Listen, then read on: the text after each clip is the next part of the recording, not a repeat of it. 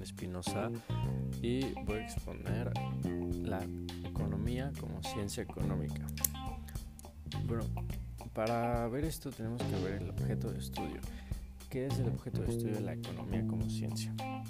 Bueno, es la actividad económica que tiene como cuestiones en base a la producción de bienes y servicios, como lo son la tecnología, el dinero, etc. Es la relación del ser humano con la producción, el intercambio y el uso de bienes y servicios. Para estudiar más a fondo esto, la economía tiene tres preguntas elementales. ¿Qué producir? ¿Cómo producir? ¿Y para quién producir? En el que producir va acorde a lo que se necesita en la economía. Cómo producir se eligen los dos recursos de la economía fundamentales. Y para quién es a quién se producirá. Luego de esto se puede dividir la economía en dos. La economía positiva y la economía normativa. La economía positiva lleva a su vez la economía descriptiva. Pero para entender eso, primero hay que ver qué es la economía positiva. La economía positiva estudia el cómo funciona la economía. Es formal, abstracta y separa lo económico de lo político y lo social. Luego, la economía normativa, que es otra rama, es donde integra la ética y la economía. Su metodología se basa en la política económica y aborda temas políticos, sociales y económicos. La economía positiva lleva a su vez la economía descriptiva, que se le denomina también teoría económica, que a su vez la teoría económica es un conjunto de axiomas y agrupa leyes, por lo que ahí tiene la microeconomía y la macroeconomía. La economía normativa lleva a su vez la economía aplicada, que es la teoría económica que busca objetivos de bienestar, aplica juicios de valor en cierta parte con ética. La, la, microeconomía explica los precios relativos, por qué se cree que son esenciales en la asignación de recursos y distribución de renta, como es la producción de una industria, una fábrica, el precio de la gasolina, de un trabajo, etc. La macroeconomía se basa en la estabilidad y crecimiento de una economía, por ejemplo el Producto Interno Bruto, la tasa de empleo, exportación de productos, importación, etc. Ahora vamos a ver lo que es la, los métodos de investigación en la ciencia económica. Bueno, en esto la filosofía y la ciencia son dos partes fundamentales. ¿Por qué? Porque lo que hace la filosofía es la búsqueda del conocimiento en su totalidad, en su generalidad. Y la ciencia lo que busca es el conocimiento pero de la realidad. A su vez, la filosofía lleva un carácter transdisciplinario y la ciencia obtiene un carácter disciplinario. Después viene la metodología, que es la parte de la lógica que estudia los métodos del conocimiento. La lógica es una rama de la filosofía. El método, ¿qué significa el método? El método es una manera de realizar algo, un procedimiento de obtener un resultado. Existen seis métodos para llegar a una conclusión, para realizar algo. Ya el análisis, la síntesis, la inducción, la deducción y la dialéctica.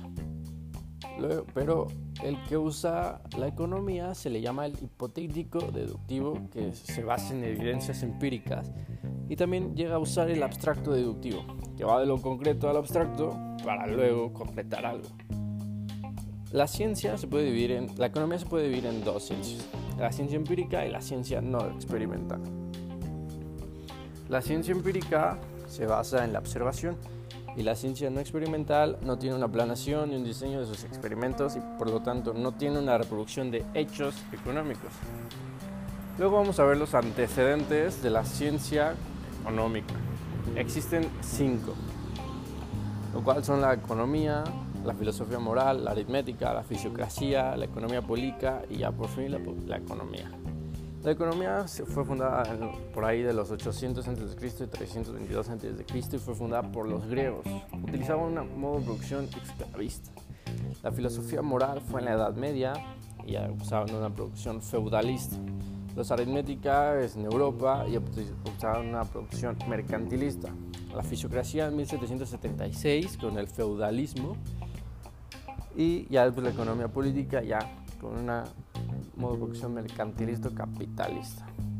La economía fue basada en tres filósofos que pusieron pilares para la economía, lo cual es Genofonte, Platón y Aristóteles. Lo que distribuyó Platón fue la estructura política y económica del Estado, la distribución de sus bienes y también dijo que el dinero y el comercio son males necesarios. Lo que postula Aristóteles es una justicia distributiva, un modelo de cambio aristotélico que consta de cuatro premisas en el cual dicen que el comercio aparece solo cuando existe un excedente debe haber diferentes estimaciones subjetivas entre los individuos que comercian sobre el valor excedente. Los individuos deben establecer una relación que reconozca la ventaja mutua potencia del intercambio. Y en caso de que surja una disputa en el intercambio aislado respecto a la asignación específica de los beneficios, la proporción tendrá que adecuarse. Luego viene la economía como filosofía moral es el pensamiento escolástico. Para el pensamiento escolástico, el pensamiento cristiano, la producción y el bienestar material eran superfluos en el reino de Dios. Es decir, poco a poco la riqueza se convirtió en un regalo de Dios, por lo que lo hacían divino. Utilizaba naturalmente el método deductivo.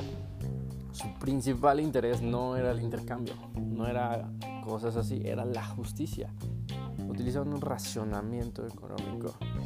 Tomás de Aquino fue un filósofo que fusionó las enseñanzas religiosas y escritos aristotélicos, eh, proporcionó la ética del intercambio y junto con la indigentía, que es el regulador del valor, donde la indigentía es la cantidad deseada entre la relación entre relación con la que está disponible. Luego viene el comunismo primitivo, que no hay excedente de producción, la producción se basa en la igualdad y equidad y se dio por primera vez la división de trabajo. El método de producción se ve una relación entre lo humano y la naturaleza. Se determina por el régimen social, pero es condicional. Es decir, que la sociedad va a decir qué se va a producir. La fuerza productiva es la relación entre el humano y la naturaleza de fuerza de trabajo y medios de producción las relaciones sociales de producción son las relaciones que tiene el humano con la producción, el consumo y la distribución de bienes. Tiene dos aspectos en común, el técnico y el económico. Luego viene el modo producción esclavista. El modo de producción esclavista se dividían en esclavos o esclavistas. La tierra y los medios de producción son parte del patrón esclavista. Los esclavos carecían de derechos y de propiedades y trabajaban explotados con mínimo sueldo y comida. Eran propiedad del patrón esclavista. Eran usados como un instrumento de trabajo para generar producto. La propiedad privada surge a partir de que alguien nombra una propiedad un objeto, le da un nombre, le da un terreno. Existieron los artesanos libres y los campesinos pero por variables económicas sus propiedades eran forzadas, eran pasaron a tomar formar parte de los esclavos. Eran forzados a trabajar y trabajaban en masas, por lo que la, la producción de bienes era mayor. La producción excedente que se producía tenía fines innecesarios, por ejemplo, creaban pirámides, mandaban a construir telas innecesarias para obtener una mayor riqueza y a los pobres o esclavos darles nada. La cultura grecia la utilizaba y muchas estructuras hoy en día que son importantes fueron construidas a base de la esclavitud, como es el Partenón o en Egipto, que son las, las pirámides de Giza. Después de ahí surge el, mercantilismo. Poco a poco se transforma en un sistema regular. Surgen las modas de metal y el dinero se convierte en un intercambio o un equivalente universal. Aristóteles decía que la producción para satisfacer los deseos no era natural porque no tenía límites. Los estados esclavistas formaban sus ejércitos con ciudadanos, en esencia los campesinos y artesanos libres. Cayeron en deuda y se volvieron esclavos. Por la crisis de los campesinos y artesanos surgió el colonato, por lo que los esclavistas dividieron sus tierras a los colones, en sí era una renta, y los colonos les pagaban por la renta del territorio, por lo que se convirtió en la nueva forma de producción feudalista. Surgen las guerras bárbaras y decae el esclavismo, pero no decae, no, no desaparece. Lo único que es decae. ¿Por qué? Porque surgen nuevas formas de explotación. Aparecen los campesinos, artesanos libres y esclavos se volvieron colonos. Surge el feudalismo y su medio principal de trabajo era la tierra. la explotación por la propiedad feudal de la tierra. Eh, es la creación de un producto excedente en forma de renta del suelo de propiedad en donde los señores feudales satisfacían sus necesidades.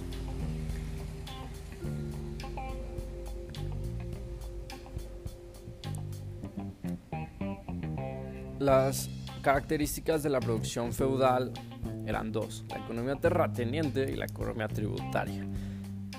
La, economía terrateniente abarca que la, tierra terrateniente en la que se trabajaba, donde los esclavos ah, aprovechaban eso, eran propiamente por el señor feudal. La otra parte de la tierra recibía el nombre de nadie. En esa tierra el campesino reproducía sus bienes para su propia sobrevivencia y su familia. La economía tributaria es donde toda la tierra pertenece al campesino, pero le da un tributo al señor feudal. En ese tributo, el terrateniente se garantizaba cierta cantidad de producto adicional que los productores directos, o sea, los campesinos, los esclavos, le debían de entregar obligatoriamente. O sea, no era un, un territorio fijo, tenían que brindarles tributo por una renta.